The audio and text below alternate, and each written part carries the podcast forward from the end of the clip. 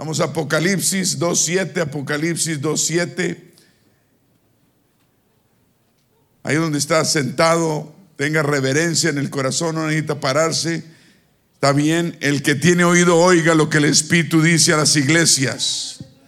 Al que venciere, al que venciere, le daré, dice el Señor, a comer del árbol de la vida. ¿Qué hay que hacer? Hacer, vencer. El cual está en medio del paraíso de Dios. El que tiene oído, oiga lo que el Espíritu dice a las iglesias. Al que venciere, repite, no sufrirá daño en la segunda muerte. Dígale a su vecino, tienes que ser valiente hasta vencer. Continúa diciendo, el que tiene oído, estoy en 2, 7, 11, 17 y 29, perdón si los perdí.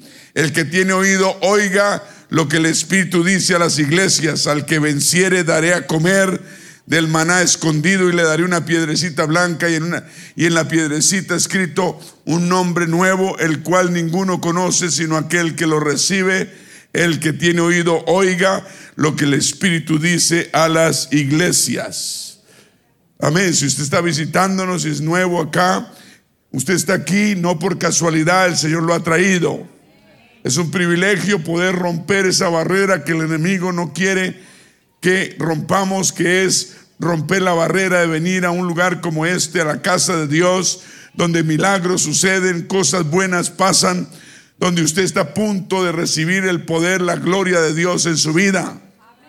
Amén. Ya usted ya ganó la mitad de la batalla, ahora le, toca ganar el resto. ¿Me está escuchando? Entonces siga viniendo a la iglesia, a esta iglesia. Aquí lo amamos, lo, lo, respaldamos, lo ayudamos en todo lo que podamos. Somos una familia. ¿Cuántos dicen amén? amén? Gloria a Dios. Apocalipsis 3, 6, 13 y 22. Siempre repite, el que tiene oído, oiga lo que el Espíritu Santo dice a las iglesias. Y lo repite, el que tiene oído, no orejas, porque hay gente que tiene orejas y no escucha a Dios, la palabra de Dios, la voz de Dios. El que tiene oído espiritual, oiga lo que el Espíritu Santo te está diciendo. Si estás en una vida que no estás conforme, el Espíritu Santo te está diciendo, hay una vida mejor y está en el Señor, está en mí. Hay una vida, hay una vida real, espiritual. ¿Me está escuchando?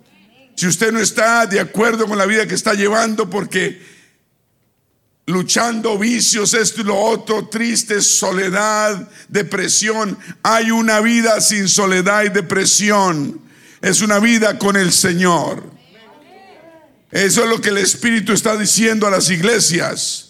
Para todo aquel que quiera y necesite hay un Dios poderoso de amor que llama y está pronto a amarte. No tuviste amor paternal o maternal o amor. Dios es amor. Y el Señor te ama de corazón y murió por ti en la cruz del Calvario.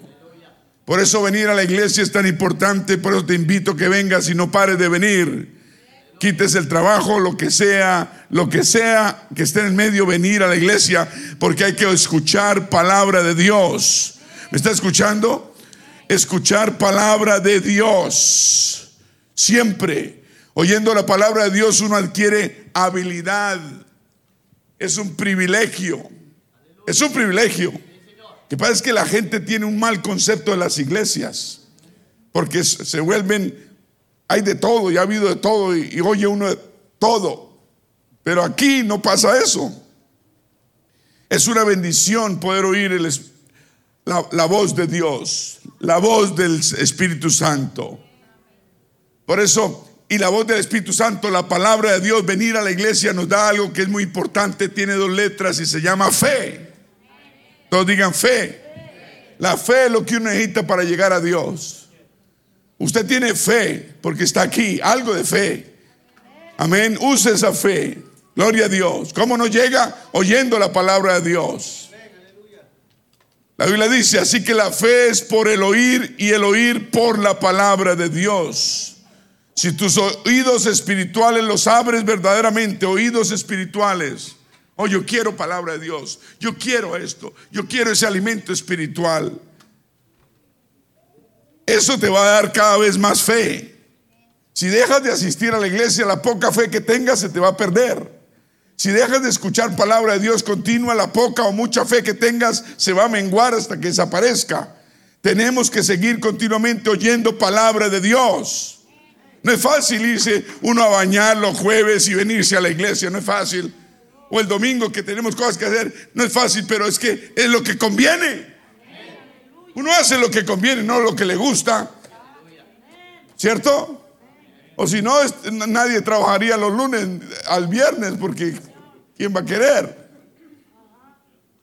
El libro, el libro de Judas nos dice que nuestra fe aumenta, que nuestra fe crece, sube, se edifica cuando, cuando oímos palabra de Dios, cuando oramos en el Espíritu. Dice así Judas 20, pero vosotros amados, edificaos sobre vuestra santísima fe. Es la fe la que tenemos que alimentar porque la fe nos edifica espiritualmente. Tratando de orar en el Espíritu Santo. Y dice, y conservaos en el amor de Dios. Orar Tener fe nos edifica y nos conservamos, recibimos el amor de Dios, esperando la misericordia de nuestro Señor Jesucristo para vida eterna. Amén. Gloria a Dios. Por eso el Señor en una en Marcos 4, creo que es, dice, dijo a la gente, mirad lo que oís. Porque no hay nada oculto que no haya de ser manifestado ni escondido que no haya de salir a luz. Y si alguno tiene oídos para oír, oiga. Yo lo felicito que usted esté aquí en la iglesia, si está visitándonos por una, dos, tres veces, cuatro.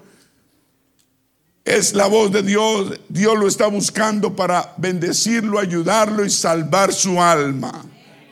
Es la oportunidad más grande que usted haya tenido. Por favor, no la desperdicie.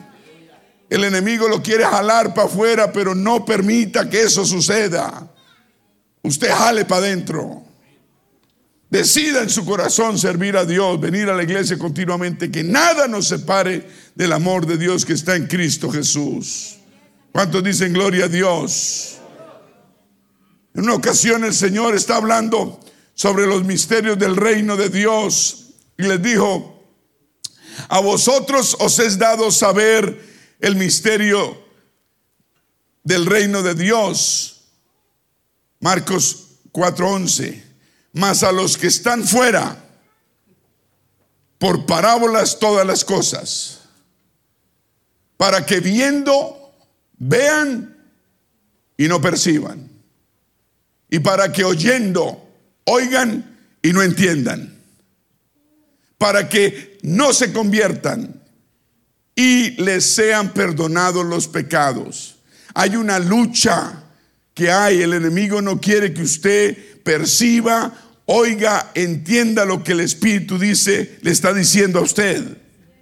Tenemos que romper eso viniendo a la iglesia metiendo en las cosas de Dios, qué hay que hacer para servir a Dios, qué hay que hacer para obedecer a Dios, qué hay que hacer para limpiar nuestras vidas, en qué estoy mal, usted hace esos ajustes pequeños aquí allá y usted va mejorando su vida espiritual y al mismo tiempo le está demostrando a Dios que usted verdaderamente quiere negocios con Él.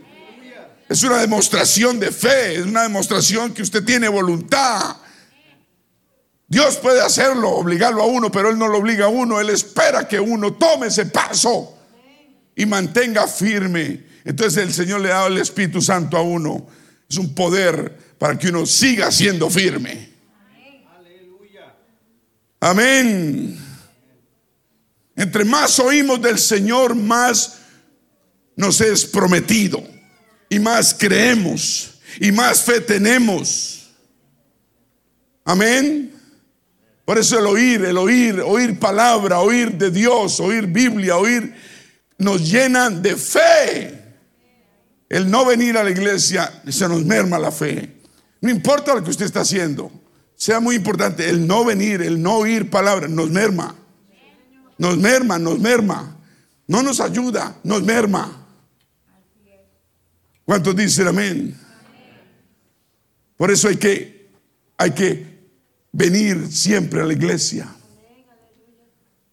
Por eso cuando uno tiene fe, uno, aunque no tenga fe o tenga poca, ¿no? La fe lo ayuda. ¿Qué debemos hacer? ¿Cómo, ¿Qué debemos? Hablando fe cuando usted no tiene fe. Qué difícil cuando no tenemos fe, ¿no? ¿Está usted en esas? Todos llegamos a eso. A todos nos ha faltado la fe, ¿cierto? ¿Qué hacemos cuando no tenemos fe? El profeta Ezequiel nos habla de una visión que tuvo de Dios, donde la mano de Dios llevó al profeta en el espíritu y lo puso, usted sabe, muchos de ustedes saben, en un valle lleno de qué? Huesos secos. Para mostrarle Dios al profeta Ezequiel lo grande que es Dios, el poder de Dios. Y le dijo, oye profeta, tú que profetizas, ¿Usted, ¿Usted cree que este valle lleno de huesos secos en el piso van a vivir? Y él le dijo, Señor, solo tú lo sabes. Luego el Señor le, le instruyó, profetiza. Profeta, profetiza. Profetizar es hablar lo que no es una realidad como si fuese. Eso es tener fe, certeza de lo que se espera, convicción de lo que no se ve. Profetiza, profetiza a esos huesos para que vivan. Debemos hablar fe. La, palabra de Dios, la, eh, venir a la iglesia nos da fe y podemos hablar lo que no vemos. En la fe lo vemos. No es el lloro que tengamos, las lágrimas que vertimos, el dolor que sintamos, lo que mueve la mano de Dios. Es la fe. ¿Me está escuchando? A veces decimos, oh, es que yo estoy sufriendo y Dios se va a compadecer de mí. No, tienes que tener fe. Profetiza, le dijo. Profetiza. Entonces el profeta Ezequiel dijo, huesos secos. Les habló a los huesos. Tenemos que aprender a hablarle a nuestra, a nuestra situación seca, a nuestra situación que necesita vida. Y decirle vida seca. Oír la palabra de Jehová. Y así ha dicho Jehová el Señor a estos huesos. He aquí yo hago entrar espíritu en vosotros y viviréis. Eso le dijo el Señor, el profeta, que le dijera a los huesos. Nos está enseñando a nosotros hablarle a nuestros huesos secos, a nuestra vida seca, a nuestra necesidad. Yo hago entrar espíritu en vosotros, dice el Señor. Imagínate lo que hace la fe y declarar el poder de Dios y pondré tendones sobre vosotros y haré subir sobre vosotros carne y os cubriré de piel. Oiga lo que hace el, Señor. Huesos secos los transforma, les pone tendones, les pone carne, los cubre de piel, le pone después el espíritu y viven. Y sabréis que soy Jehová y sabréis que yo vivo, que soy un Dios de poder. Entonces el profeta Ezequiel oyó eso, el mandato del Señor. Dice, y profeticé, pues como me fue mandado, y hubo un ruido mientras yo profetizaba. Quítame por favor eso para que pongan cuidado. Gracias. Y oí un ruido para qué? Mientras yo profetizaba, y aquí un temblor. Cuando él profetizó en fe, obedeció a Dios, repitió lo que tenía que repetir, hubo un temblor y los huesos empezaron a juntar. Más bien póngame una foto, hermano Nicolás, una foto de esos huesos de Ezequiel en un, en un lugar bien tenebroso y feo. Dios obra en la, en la penumbra, en la oscuridad, en la sequedad, en la necesidad. Dios obra en la necesidad. Ten fe. Profetiza fe, profetiza vida en el nombre de Jesús. Y Ezequiel vio que no había espíritu en ellos. Los huesos se recuperaron, los huesos empezaron, pero no había vida, estaban así. Ya había progreso. No hay que perder la fe cuando hay progreso. Hay que seguir creyendo. No es hora de parar. No es hora de conformarse. Era tiempo, dijo Ezequiel, de seguir tratando. usted tiene que seguir tratando. Si las cosas ya están por ahí mejorando, pues siga creyendo. Deje de desistir. El diablo es un mentiroso. Nos trae duda. No escuche voces equivocadas. Escuche voces de fe. Que es posible que Dios va a hacer un milagro y lo va a hacer. Eso es, eso es creer. Ahí están los huesos. Uy. Hay una foto, así fue lo que vio Ezequiel. imagínate. El Señor le dijo, lo llevó a esa situación y le dijo, vea, vea, ¿será que esos huesos viven, Ezequiel? solo tú lo sabes. Ok, le voy a demostrar que yo soy real y poderoso. Profetízale a los muertos, profetiza a esos huesos secos profetiza vida, profetiza fe. Háblales, háblales. A veces tenemos que hablar fuerte. A veces tenemos que profetizarnos a nosotros mismos y predicarnos y decir, oiga, mente mala, deje pensar las tonterías. Estás dudando, háblele a esa mente, diga, ¿usted qué está haciendo? Tenemos que tener control de nuestra mente. Hablemos el, término final. Y profetizó Ezequiel, y fíjate, tendones, piel, no había vida. No había vida. ¿Y luego qué pasó? El profeta Dios le, al profeta Dios le mandó que siguiera qué? Profetizando, hablando en fe. Y él obedeció. El problema es falta de obediencia. Y me dijo, Dios, profetiza al Espíritu, profetiza, hijo de hombre. Y di al Espíritu, así ha dicho Jehová el Señor, Espíritu, vende los cuatro vientos y sopla sobre estos muertos y vivirán. Y profeticé como me había mandado y entró Espíritu en ellos y vivieron y estuvieron sobre sus pies y un ejército grande en extremo. Entonces un, un valle lleno de huesos, Dios convirtió un ejército vivo. ¿Será que tenemos nuestra situación más muerta que esa? No. ¿Me está escuchando? Es un, es, es un ejemplo vivo del poder de Dios, que si somos obedientes y si usamos nuestra fe y alimentamos nuestra fe, Dios hace milagros. Note, note bien que Ezequiel no veía posible con esos huesos secos pasara algo, pero él obedeció a Dios, aunque él no lo veía. Cuando le preguntó, dijo, no, solo tú sabes, yo, yo no tengo ni idea que los huesos vayan a... Yo no sé, yo no sé. Pero dijo, ah, ok, no sabe, bueno, le voy a mandar a ver si al menos obedece si no sabe. Es que a veces no sabemos y ni obedecemos. Ezequiel no sabía, pero sí obedeció.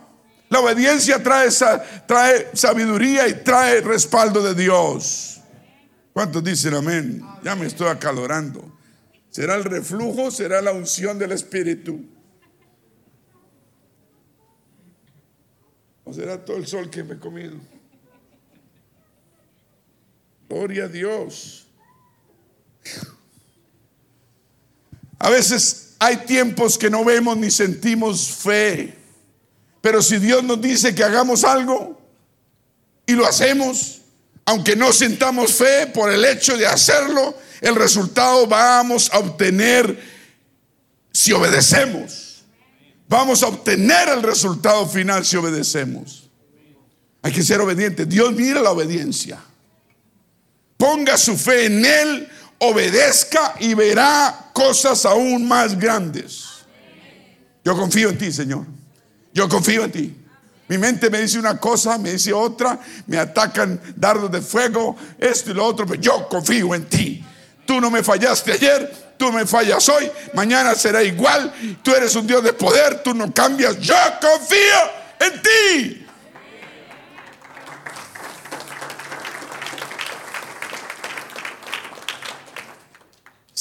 Él lo va a hacer si estamos dispuestos a obedecer. Dígale a su vecino, sea obediente. Codéalo y dígale, sáquele el aire. Todos tenemos fe, ¿cierto? Romanos 12:3 dice que Dios ha dado, ha repartido a todos medida de fe. Usted está en la iglesia hoy porque usted tiene algo de fe. Yo la felicito a usted que está aquí. Algo, pero use esa fe. Así como Ezequiel la usó, use esa fe. No es la cantidad de fe que tengamos, pero es usar esa medida pequeña o mucha que hemos recibido. Amén. Mateo 17, 20. Jesús les dijo, por vuestra poca fe, porque de cierto os digo que si tuvieres fe como un grano de mostaza, parece que esa, ese grano de mostaza, semilla, es muy pequeña. Si usted tuviera fe, fe como esa semilla pequeña mostaza, tú puedes decirle a este monte, palabra del Señor, monte, pásate, pásate de aquí allá y se pasará. Y nada os será imposible. Y nada os será imposible. La fe hace cosas posibles porque la fe mueve la mano de Dios. Tenemos que usar esa fe. Usted tiene poca fe, no importa, úsela. Hable en fe, hable positivamente. No deje que la negatividad lo, colme, lo llene, lo merme, lo, lo trabe, lo rebaje, lo calle, lo entristezca, lo encierre. Háblele a esa fe, háblele a esos huesos secos. ¿Dónde están mis huesos? ¿Habrá huesos ya con tendones y piel o no? Ánimas benditas. Pero con, no, yo los quiero con tendones, hermano Nico. Gloria a Dios. Usted puede usar la fe que Dios le ha dado para dos cosas. ¿Para cuántas? Para producir vida o usted la puede usar para producir muerte y destrucción. ¿Me está escuchando? Usted puede usar, repito, la fe poca que usted, Dios tenga o le haya dado, no importa, para dos cosas, para vida o para destrucción. Usted decide. Amén. Estamos hablando de, hermano Fernando está hablando de, de temor, de miedo. ¿Vamos a tener miedo? Prevención sí, miedo no. Porque la fe se opone al miedo. Fe produce beneficios. Temor produce tormentos. ¿Yo yo? Fe produce qué? Y la fe y el temor, el miedo produce tormentos. Usted decide vivir con beneficios o en tormentos. La fe, digan fe. Y la fe saca fuera el temor. Debemos tener una fe que no tenga temores. Hay que sacarla. La idea es sacar esos temores. ¿A quién le llegan temores de vez en cuando? Temores. ¿A quién? Temores, temores. Gracias, gracias. O al menos escuche que los temores no sean mayores que la fe. Los temores no pueden ahogar la fe. ¿Me está escuchando? El padre mentiras, el diablo, es el que nos quita esa fe que tengamos, o trata, al menos trata. ¿Cómo? Llenándonos de mentiras. El padre mentiras habla qué? Solo habla mentiras.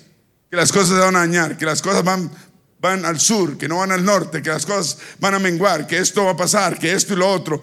Reprenda al enemigo en el nombre de Jesús. Diga, yo soy un hijo de Dios. Dios está al cuidado mío. Dios me ha sacado hasta acá, Dios me va a llevar hasta allá.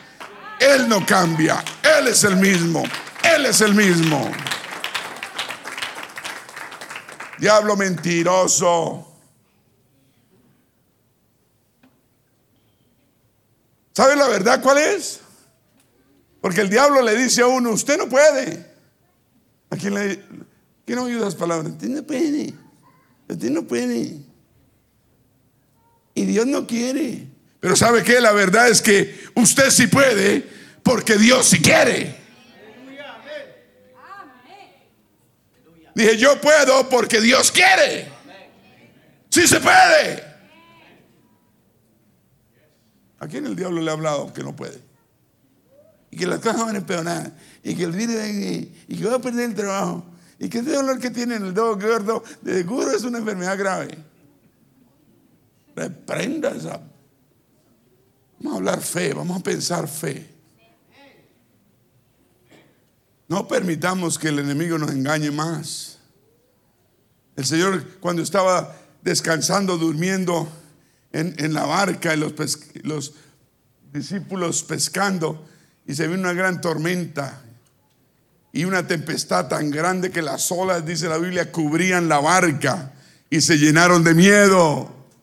Los apóstoles, mucha gente tiene al Señor en la barca y se llenan aún de miedo. ¿Qué tal, no? Usted tiene al Señor en la barca y se llena de miedo. Tiene al Señor en su vida. Usted es templo del Espíritu Santo y se llena de miedo. ¿Qué hicieron ellos? Ir a buscar al Señor. Lo encontraron durmiendo.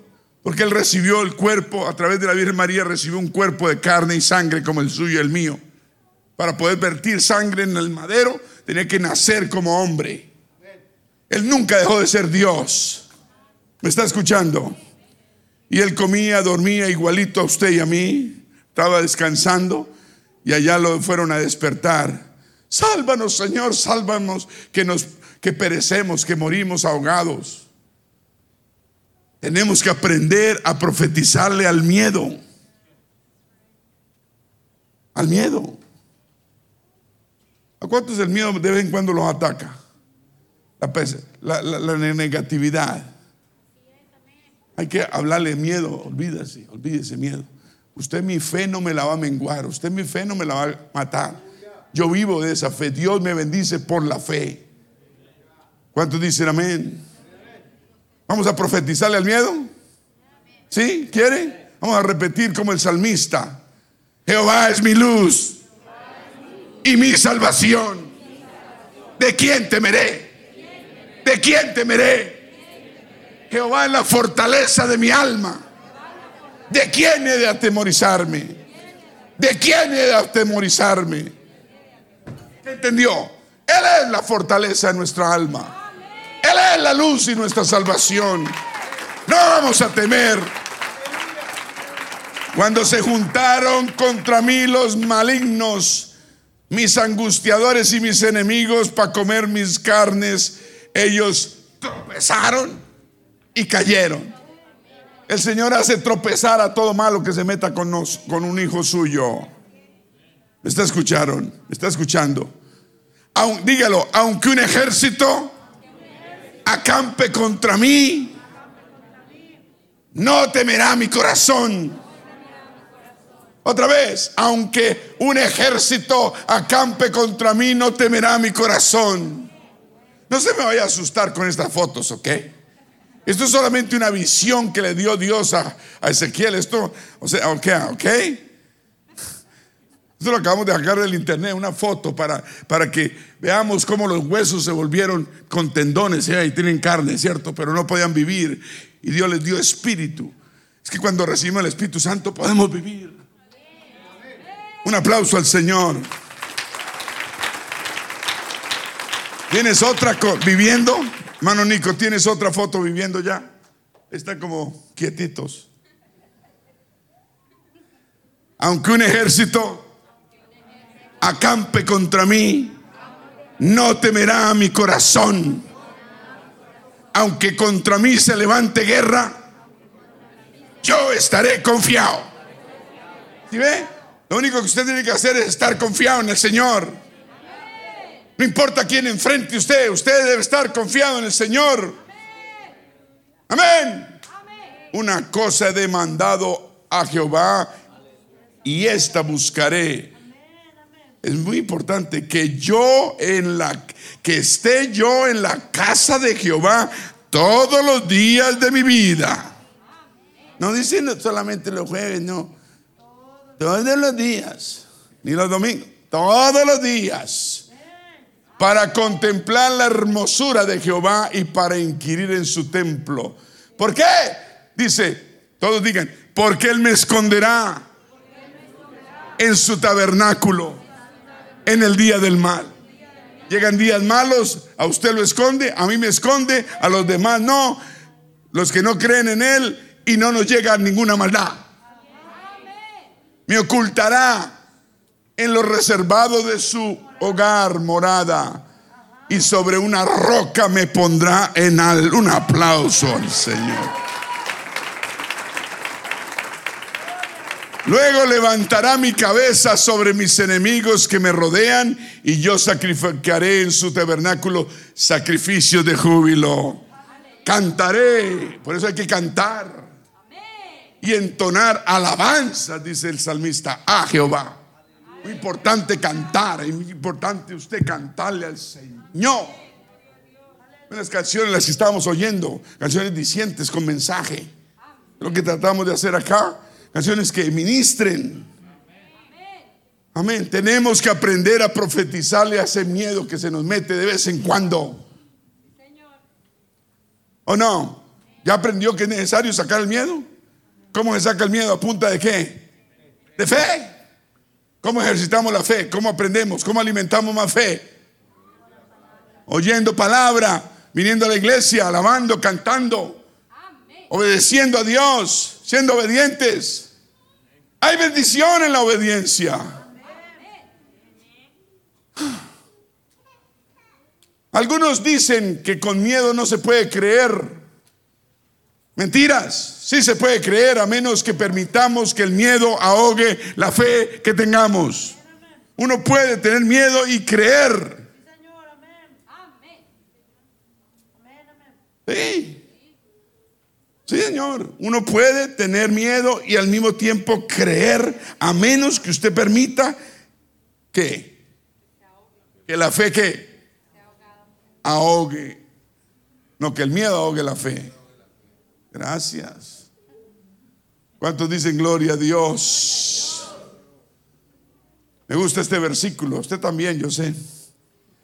Porque no me ha dado Dios, dígalo. Todos, todos, todos. Aquí no están diciendo nada. Porque no me ha dado Dios espíritu de cobardía. No, Señor. Diga, no, Señor. Sin un espíritu de poder de amor y de dominio propio. Poder, amor, dominio propio. Poder, amor, en el nombre de Jesús. Ningún espíritu de cobardía, sino un espíritu de poder. Espíritu Santo es poder de Dios. Para salvación para todo aquel que crea. Aleluya. ¿Ya recibiste la promesa del Espíritu Santo?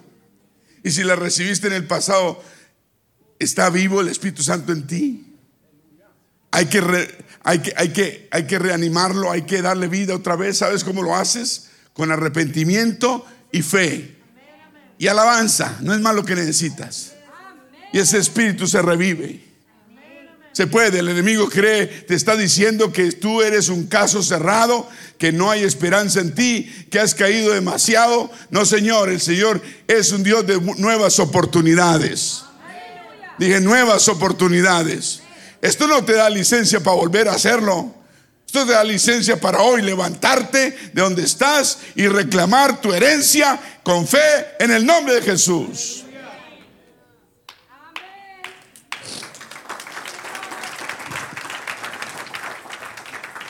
Gloria a Dios. Digan poder, amor, dominio propio. Dominio propio para poder decirle que no a la carne que quiere tirar a los vicios, tirar al pecado, tirar para el mundo. Dominio propio. Decir mentiras. No solo la droga y el alcohol. Decir mentiras es tan malo como eso.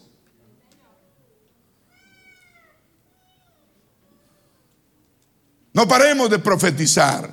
No pare, sigamos diciéndole. Amén. ¿Usted dónde cree que sale el miedo? De la falta de fe. Pero el miedo no es solamente miedo, es un espíritu. El miedo es un espíritu que ataca a la gente. El temor es un espíritu, un espíritu. Espíritu. Usted no puede psicológicamente hacerlo, solo Dios puede sacar el miedo de su corazón, de su mente, de, su, de donde esté. Amén. Estoy hablando de tener pánicos, espantos, alarmes, sustos. vivir en, sobresalto, en aprensión, en, en asombro. Es un espíritu que quiere atacarnos. No es que esté poseído uno por eso, no. Nos ataca, nos oprime. ¿Cierto? Tal vez porque lo traemos en el ADN, tal vez porque tendemos a eso, pero tenemos que aprender. Mi esposa también tiende a, tener miedos, sobre todo cuando yo manejo. Por eso la dejo manejar. Porque yo estoy manejando y se agarra así y frena. Pega volantazos.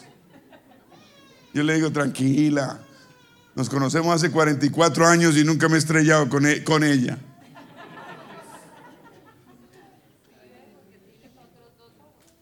Otros dos hijos.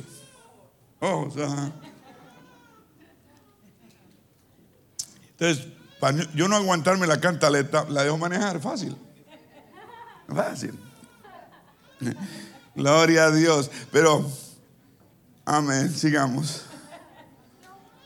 Según la Biblia, ¿cuál es el, la inyección, el antídoto para sacar el miedo? ¿Qué, qué? ¿Una, una, una jeringa de qué? ¿De fe? ¿Quién, ¿Quién, dice que de fe? Levante la mano si es una jeringa de fe. Ya están dudando, ya, ya salí de pastor. Ya, ya, yo como que no, yo como que va a quedar mal. ¿Cuál es el antídoto para el miedo? La Biblia dice que no solamente fe, sino amor. En el amor, dice primera de Juan 4:18, no hay temor. Cuando uno ama a Dios de corazón, no tiene temor. Uno tiene que aprender a trabajar en el amor a Dios. Amor a Dios. Primera de Juan 4:18, póngamela. Dice, en el amor no hay temor, sino que el perfecto amor echa fuera el temor. Porque el temor lleva en sí castigo, de donde el que teme no ha sido perfeccionado en el amor. Tenemos que trabajar en el amor a Dios. ¿Cómo lo alimentamos? ¿Cómo aprendemos? Viniendo a la iglesia, alabando, qué debemos hacer, en qué hay que colaborar, irnos para las montañas, mejor dicho, estar en todo ir a jugar fútbol con los hermanos. ¿Quiénes? Fue, fui a verlos ayer. Está bueno el equipo. Dije, está bueno. Lo grave es que las portes están pequeñas. Las portes de allí, de anoche eran, no, eran como así. Las de allá son de aquí allá.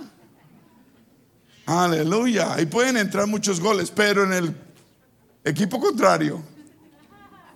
No, esto es para divertirnos. ¿Cuántos dicen gloria a Dios? Digan el amor. Cuando usted logra entender el amor que tiene Dios por usted, usted ya no vive en temor. Cuando usted aprende a aceptar el sacrificio que el Señor Jesucristo hizo por usted en la cruz del Calvario, que murió por usted, por usted, una de las personas por las cuales Él murió fue por usted, para que usted no muera espiritualmente ni eternamente, sino tenga vida y vida en abundancia. Cuando usted entienda, entienda, reciba ese amor que sale de la cruz del Calvario, a usted se le sale ese miedo y le entra fe. ¿Cuántos dicen amén? Entonces, cuando, cuando la, por, eso dice la Biblia que, que el amor de Dios sobrepasa todo entendimiento, inclusive el temor. Amén. No, vivir con aprehensión no es temor. Sobre todo en este mundo que uno tiene que vivir con los ojos abiertos y los bombillos en alta. Los que andan en bombillos en baja están mirando abajo, hay que mirar en alta. Amén. Tenemos que estar atentos. Eso no es temor, es estar prevenido para que para que cualquier cosa que nos llegue, ¿cierto? Vuelvo al amor de Dios, digan el amor de Dios. El amor de Dios sobrepasa todo entendimiento. Cuando usted recibe ese amor de Dios que cuida, que cobija, que respalda, que ayuda a todo momento, que todo lo puede, ya no debe haber más temor en su vida. Porque el amor de Dios sobrepasa todo entendimiento. ¿Me está escuchando? Pero usted puede venir a la iglesia, recibe palabra de Dios, se llena de fe, se llena de ánimo. Y usted se va como un toro para la casa, una tora, lo que sea. Usted tiene que, esa fe no le va a durar toda todo el mes, ni toda la semana. Usted tiene que, tiene que, usted tiene que venir continuamente a la iglesia y volver a cargar esas baterías. Amén. Usted no sabe que las baterías viejas poca carga reciben ya. Yo no le estoy diciendo viejo, pero hay que mantenerlas cargadas. Digan ya no más temor. Necesitamos estar siempre llenos de que del amor de Dios. El amor de Dios siempre.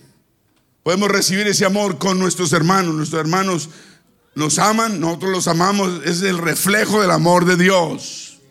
¿Me está escuchando? Aleluya. ¿Se acuerdan los apóstoles en la barca? Una tremenda tempestad. Lo despertaron al Señor. El bote de la barca se hundía. No solo fue un acto de miedo de ellos cuando empezaron a gritarle pidiendo ayuda, pero también fue un acto, lo más importante que fue, fue un acto de fe. Estaban llenos de miedo, pero buscaron al Señor. ¿Qué hace usted cuando está con miedo? ¿Qué hace? ¿A quién busca? ¿A la policía? ¿O llama a los bomberos? ¿O llama al pastor? Mejor al pastor que a los bomberos a la policía.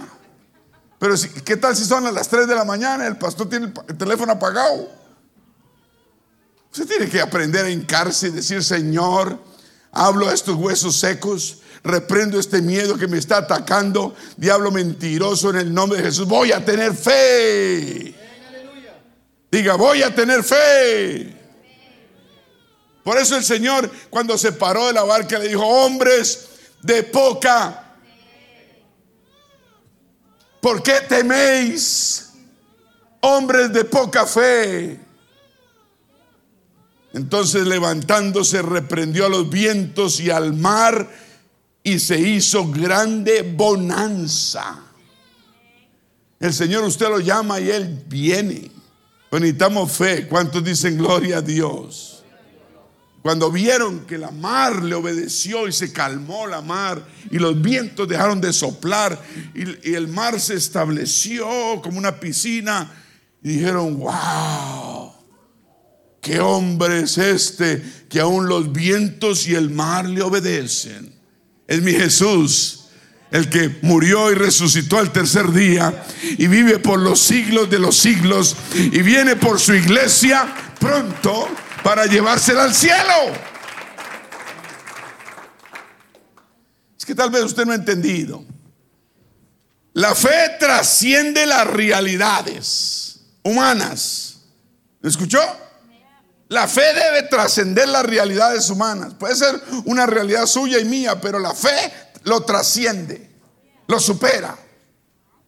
La fe es más poderosa que cualquier enfermedad, que cualquier situación, que cualquiera, lo que usted quiera y tenga y lo que sea. La fe es más poderosa que toda situación adversa que enfrentemos. ¿Cuántos dicen aleluya? ¿Me está escuchando? Ahora, cuando tenemos sufrimientos, digan sufrimiento. El sufrimiento nos afecta. ¿Cómo nos afecta el sufrimiento? El sufrimiento es útil y el sufrimiento también es dañino. El sufrimiento es útil cuando nos volvemos a Dios para recibir su fuerza, su poder y su entendimiento. El sufrimiento se torna dañino porque si en lugar de venir a Dios nos endurecemos y rechazamos a Dios. Cosas adversas nos pasan. Si le pasaron a los apóstoles, nos pasan a nosotros. El Señor nos prometió una vida de, de, rosas. No, Él prometió una vida de rosas, pero con espinas. que vamos a enterrar y vamos a sufrir, vamos a sangrar, pero Él prometió estar con nosotros cada paso del camino. Entonces no deje que el sufrimiento lo dañe. Busque a Dios, no reniegue contra Dios. Si las situaciones no están bien o no se ponen bien, Dios no es el culpable. Me está escuchando. Nos volvemos a Dios. El sufrimiento debe hacernos que nos tornemos a Dios. Es cuando Él nos da esa paz que necesitamos. No endurezcamos el corazón. No rechacemos a Dios. No cuestionemos a Dios. Menos levantemos la mano contra Dios. Como nos decía la mamá cuando éramos pequeños, no me levante la mano porque se le cae. Y uno, dígale a su hijo y verá que funciona. ¿Me está escuchando? Diga, la fe trasciende las realidades. No permita que el enemigo de su alma le meta más basura a su cabeza. Mm. Pastor, ¿y cómo es que obtengo esa fe? La fe, hay que saber que la fe activa a Dios. La fe activa a Dios. Dios responde a la fe, no a la necesidad no al lloro, no al sufrimiento, no al grito, no a la angustia. Dios responde a la fe, a la fe que Él puede, a la fe en Él. ¿Está escuchando? ¿Y qué es fe, pastor? Fe, dice la Biblia, es la certeza de lo que uno espera, la convicción de lo que uno no ve. Eso es fe. ¿Quedó peor?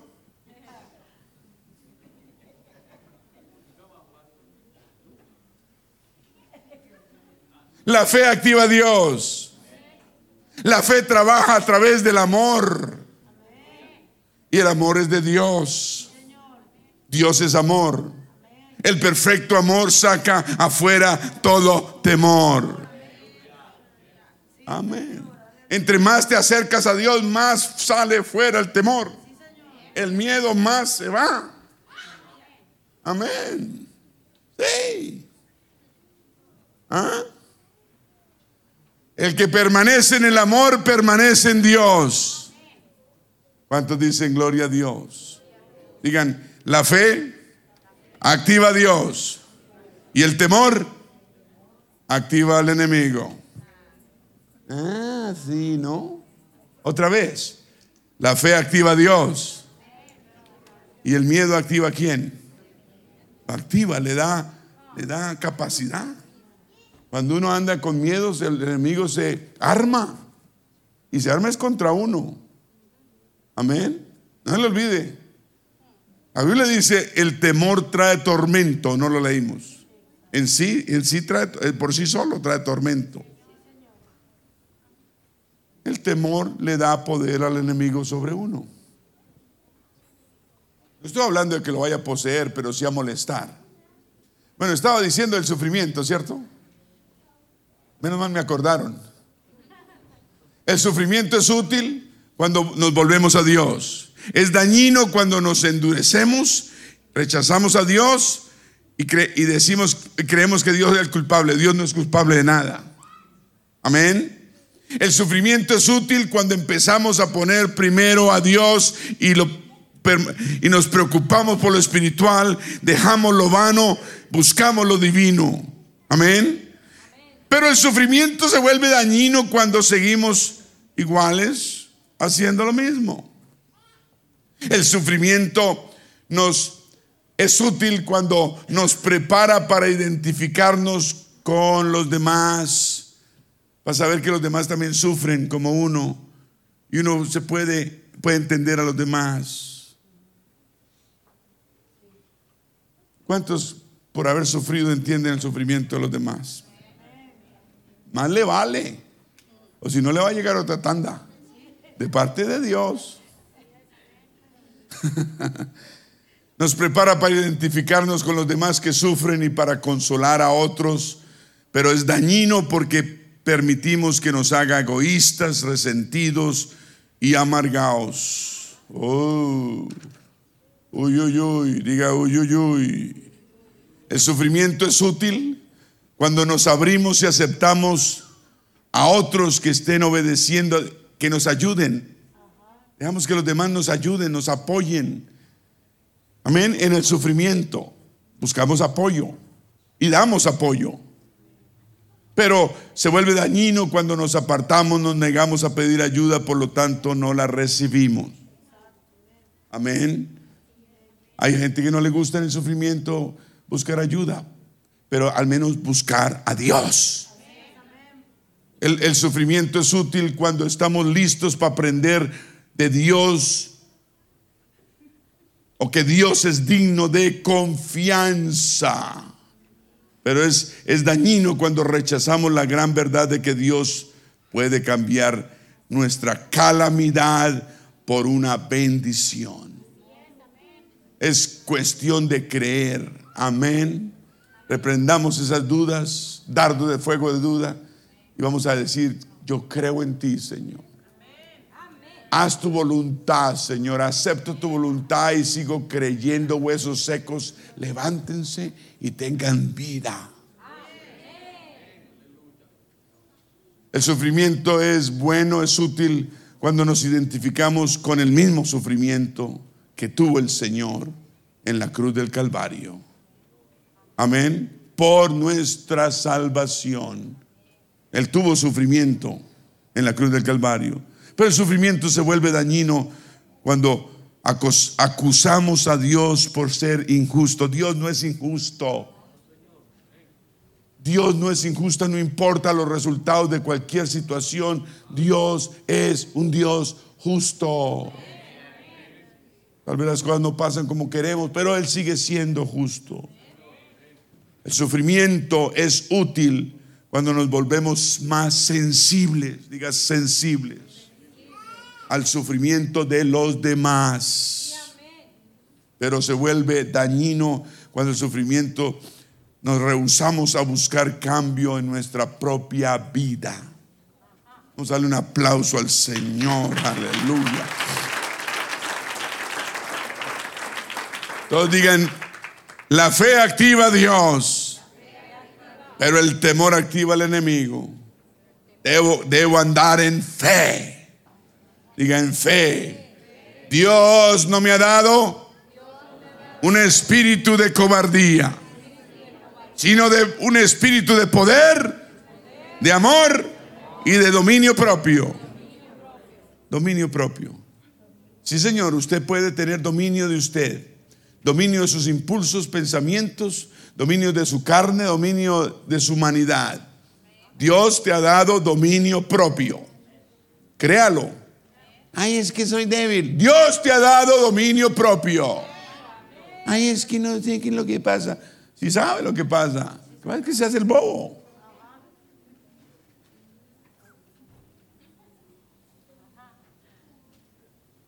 Digan dominio propio. Qué lindo es tener dominio propio. Nos da amor, nos da, ¿qué es? Poder. Digan poder. Amor, dominio propio. Poder, amor, dominio propio. La fe activa el Espíritu de Dios, el, cual es, el, es un Dios de paz. Entonces, ese Dios de paz inunda nuestro corazón. Y cuando usted está con fe, contento, bueno, porque usted está creyendo que cosas buenas van a pasar. Pero siempre en la mente que sea tu voluntad, Señor. Que sea tu voluntad. ¿Cuántos dicen amén? tenemos que terminar. Él nos enseñó a orar y a pedir lo que necesitamos, pero decir que sea tu voluntad. Tenemos que aprender a orar, a pedir, pero siempre aceptar la voluntad de Dios. Amén. No nuestra voluntad. Y volvernos niños chiquitos. Todos consentido. Y que no me pasó como yo quería. Ahora no vengo a la iglesia. No.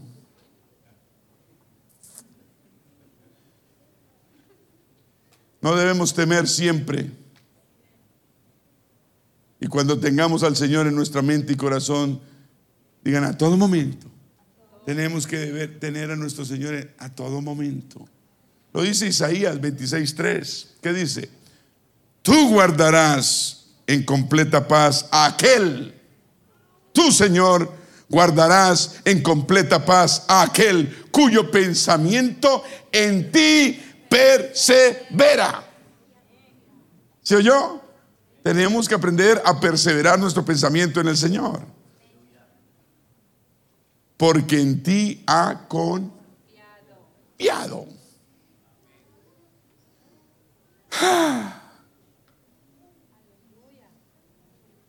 Cuando usted ora, ¿cómo ora? ¿En fe o en temor?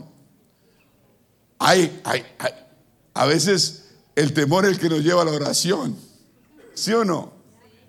Pero, pero estamos orando con comiéndonos las uñas. Santiago 5:15 dice, y la oración de fe salvará al enfermo y el Señor lo levantará y si hubiere cometido pecado le serán perdonados. ¿O no dice así? Es la oración de fe, no la oración llena de miedo, sino la oración de fe. Amén. Qué diferencia, ¿cierto? Muchas veces no recibimos nada cuando oramos porque oramos en miedo. Debemos orar en ¿Por qué el coro está aquí y aquí no hay coro? Debemos orar en. Debemos orar en. Debemos orar en. Debemos orar en.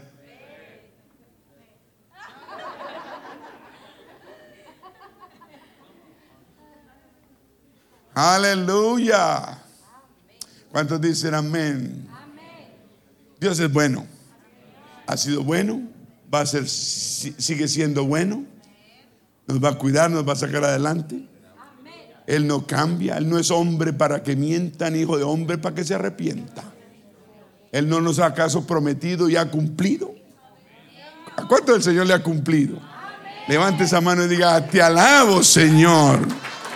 Te alabo Señor. Aleluya.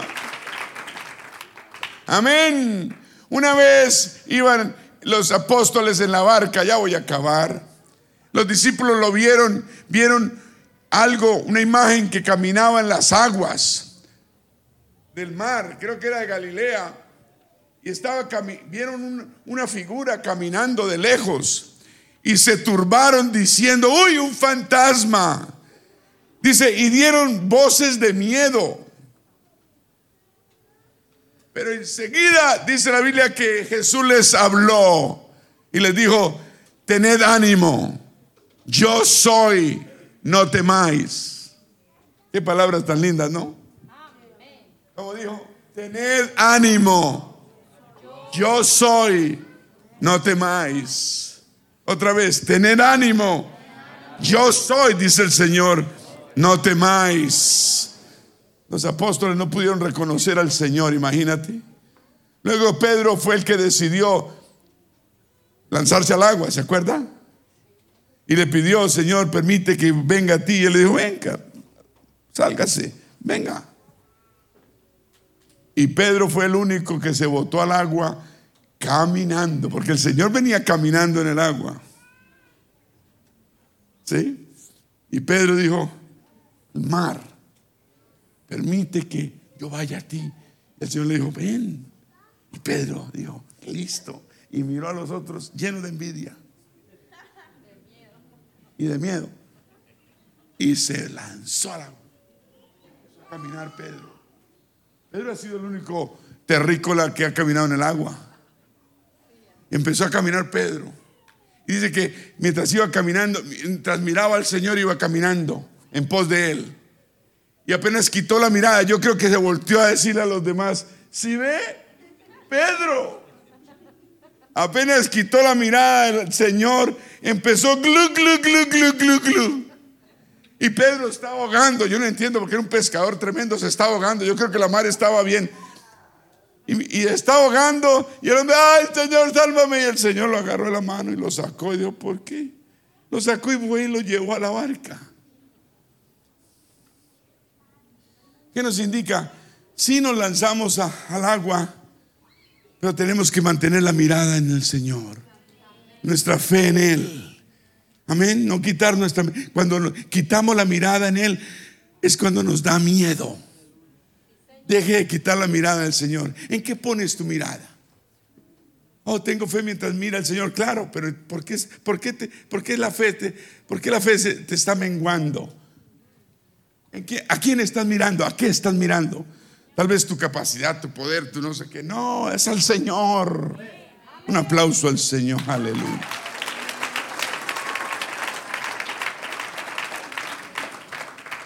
¿Qué clase de fe es la que usted tiene? Una fe que se desaparece bajo presión. No es una fe que le place a Dios. Una fe que, que sucumbe y desaparece cuando las cosas se ponen color de hormiga. ¿Ah? A Pedro cuando se hundía le dijo, hombre de poca fe, ¿por qué dudaste? ¿No fue lo que le dijo? Y del agua lo sacó, glu, glu, glu, glu, glu. Y se fue, lo llevó caminando a la barca y lo puse ahí. Y él mismo se subió también.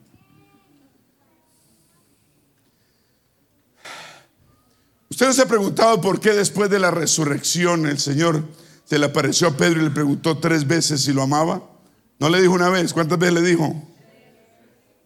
Porque Pedro tenía fe, pero el problema es que la basaba muchas veces en las circunstancias que lo rodeaban, lo que pasaba a su alrededor. Mosco. Primera vez que veo un mosco aquí. Aleluya. Hay una gran conexión entre fe y amor también. Cuando tú unes tu fe en Dios y el amor que le tienes a Dios, tú tienes algo explosivo que se llama esperanza, que quiere decir confiar. Cuando tú unes tu fe en Dios y el amor que le tienes a Dios, eso se vuelve una explosión y se vuelve una bomba que se llama esperanza. Digan, yo tengo la esperanza. Amén. Eso quiere decir, yo confío. Aleluya. Por eso Pablo dice en 1 Corintios 13, 13, y ahora permanecen la fe, la esperanza y el amor. Hace un sándwich entre fe y amor y pone en el medio esperanza la esperanza, confiar. Aleluya, la confianza en Dios. ¿Me está escuchando? Dice, estos son tres, pero el mayor de ellos sigue siendo el amor. El amor a Dios. No podemos perderlo, lo más importante. Cuando usted ama a Dios, usted ama a los demás. Si usted no ama a los demás como debe, usted no está amando a Dios como debe. ¿Cuántos dicen gloria a Dios? Los músicos, por favor, pasan adelante y los cantantes. La Biblia dice que Abraham creyó en esperanza contra esperanza. Esperanza no es la, la, señora que atiende la tienda a la esquina. No. creyó en esperanza contra esperanza. Abraham, el padre de la fe. Y la Biblia dice, y la esperanza no avergüenza. Usted que tiene esperanza en el Señor no se deja avergonzar, siéntase orgulloso en quien ha creído. Amén. Así su familia no crea, así su familia lo persiga, le hable mal, lo critique, usted siéntase orgulloso en quien ha creído. Amén. La, esperanza en Dios no avergüenza, porque el amor de Dios ha sido derramado en nuestros corazones por el Espíritu Santo que nos fue dado. ¿El, ¿El, qué? El Espíritu Santo. En otra parte, Pablo le dice a los romanos, gozaos en la esperanza, sufridos en la tribulación y constantes en la oración. Amén. Y dice, y el Dios de esperanza, el Dios de esperanza os llene de todo gozo y paz en el creer, para que abundéis en esperanza por el poder del Espíritu Santo. Un aplauso al Señor. Aleluya. Amén. Debemos recibir el amor de la verdad. ¿Cuál es la, la verdad? Jesús es la verdad. Y Él nos dio el Evangelio, digan el Evangelio. Quiere decir las buenas nuevas de salvación. Escúcheme antes de irse, si usted no lo sabe, le voy a decir cuál es el Evangelio bíblico apostólico que salva según la Biblia, no la según hombres, la Biblia. Es el Evangelio. ¿Cuál es el Evangelio? Tres cosas es el Evangelio del Señor Jesucristo para salvar nuestras almas, para llevarnos al cielo. Su muerte, su sepultura y su resurrección. Él murió, fue sepultado y resucitó. Por lo tanto, nosotros aplicar ese Evangelio, eso que Él hizo como ejemplo, lo aplicamos cuando nos arrepentimos de nuestros pecados. Eso es morir al pecado. Amén. Nos hacemos sepultar o bautizar en agua, digamos. O sea, hundir en agua en el bautismo, en el nombre del Señor Jesucristo, para perdón de los pecados. Y la resurrección es cuando recibimos la promesa del Espíritu Santo de Dios en nuestras vidas. Si usted ya recibió el Espíritu Santo, no se ha bautizado para perdón de los pecados, usted necesita ir al agua. ¿Qué impide el agua para que usted sea bautizado? Su voluntad tiene que ser bautizado. Hoy es el día de salvación. Ya se arrepintió de sus pecados, bautícese ahora. Invocando su nombre. ¿Cuál es ese nombre? Jesús es el único nombre dado a los hombres en que podamos ser salvos. Amén.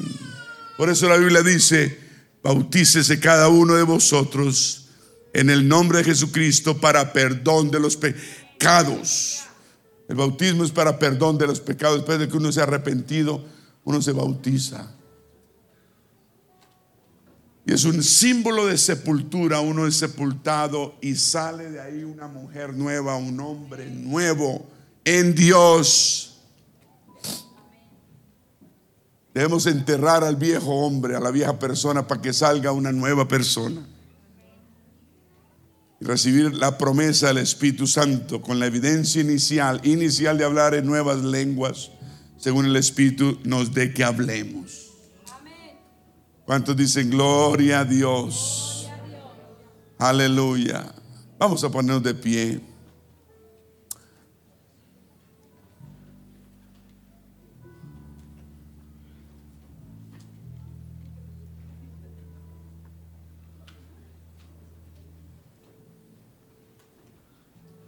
Gracias, Señor.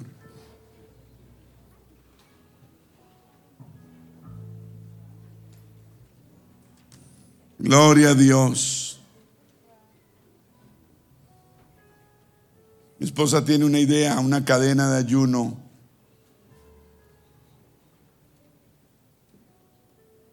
Un día a la vez. No, queremos ayunar, ¿cierto? La carne no quiere ayunar, quiere desayunar, comer y almorzar. Ayunar no queremos. ¿Qué tal por los varones ayunar? Ustedes ayunen y yo. ¿Quiere usted ayunar por los varones? ¿Mañana qué es? ¿Viernes?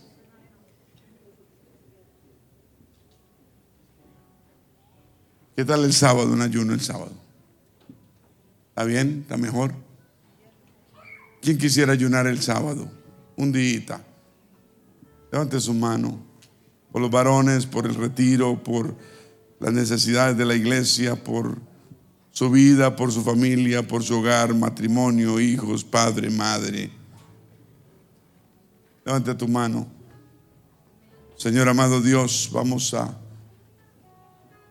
a dedicarte este ayuno para tu santa gloria. Que este retiro sea una bendición para todo aquel que vaya y va a ser una bendición. Haz la obra completa, perfecta, como tú sabes hacerlo. Dispona a estos varones que vayan con un corazón humilde, esperando cosas grandes en ti, Señor. Obra como nunca has obrado, quita todo orgullo, prepotencia, altivez, carnalidad, que vayamos, que vayamos como al monte santo, a estar frente a frente contigo, cara a cara. En el nombre de Jesús te lo pedimos.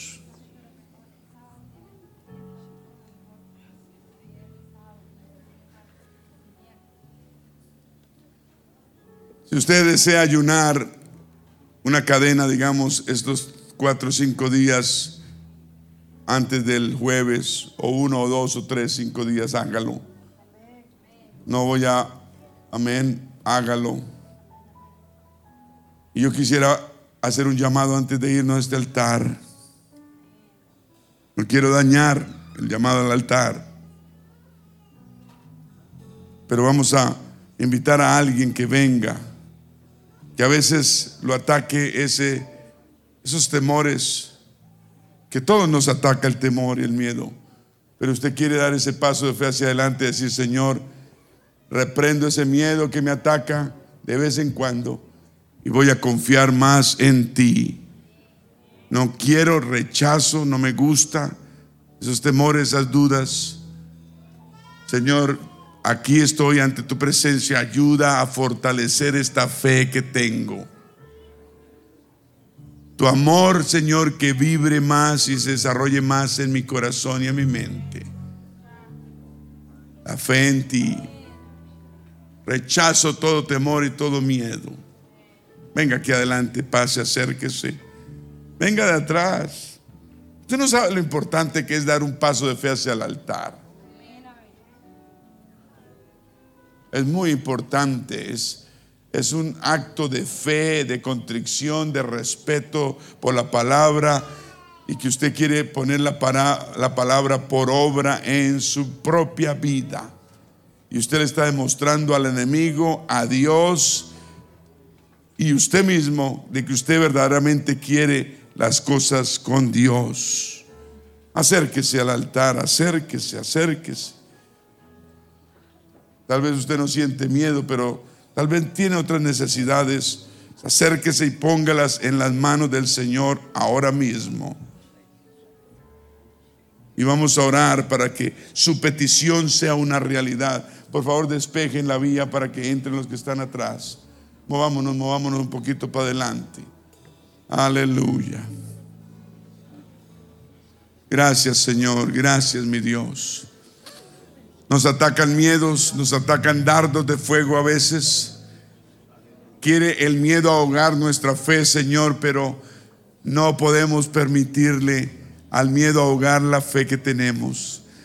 Con fe vamos a ahogar todo miedo en el nombre de Jesús.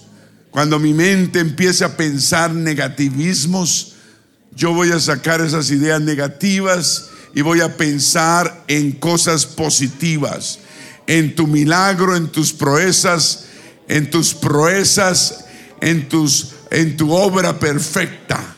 Voy a pensar lo bueno, lo que es de buen nombre, lo que es digno de alabanza.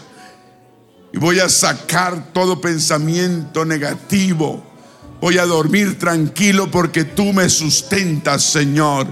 Voy a tener paz en el corazón voy a vivir tranquilo, voy a dormir, me voy a levantar descansado, porque tú cuidas de mí y tu vara y tu callado me infunden aliento todos los días de mi vida. En ti confío, aleluya. Levanta tus manos al cielo y clama al Señor. Levanta tus manos, gracias Señor. Sigue la buena obra. Sigue adelante. Sigue perseverando. No dejes de venir a esta iglesia. Jueves 7 y 30, domingo 2 de la tarde. Amén. Vincúlese con los hermanos, hermanas. Aleluya. Váyase a jugar con los jóvenes. Venga al retiro de los varones. Dios tiene planes grandes para su vida. Siga viniendo y asistiendo. Dios te va a dar los deseos de tu corazón. Vamos a seguir orando mientras cantamos.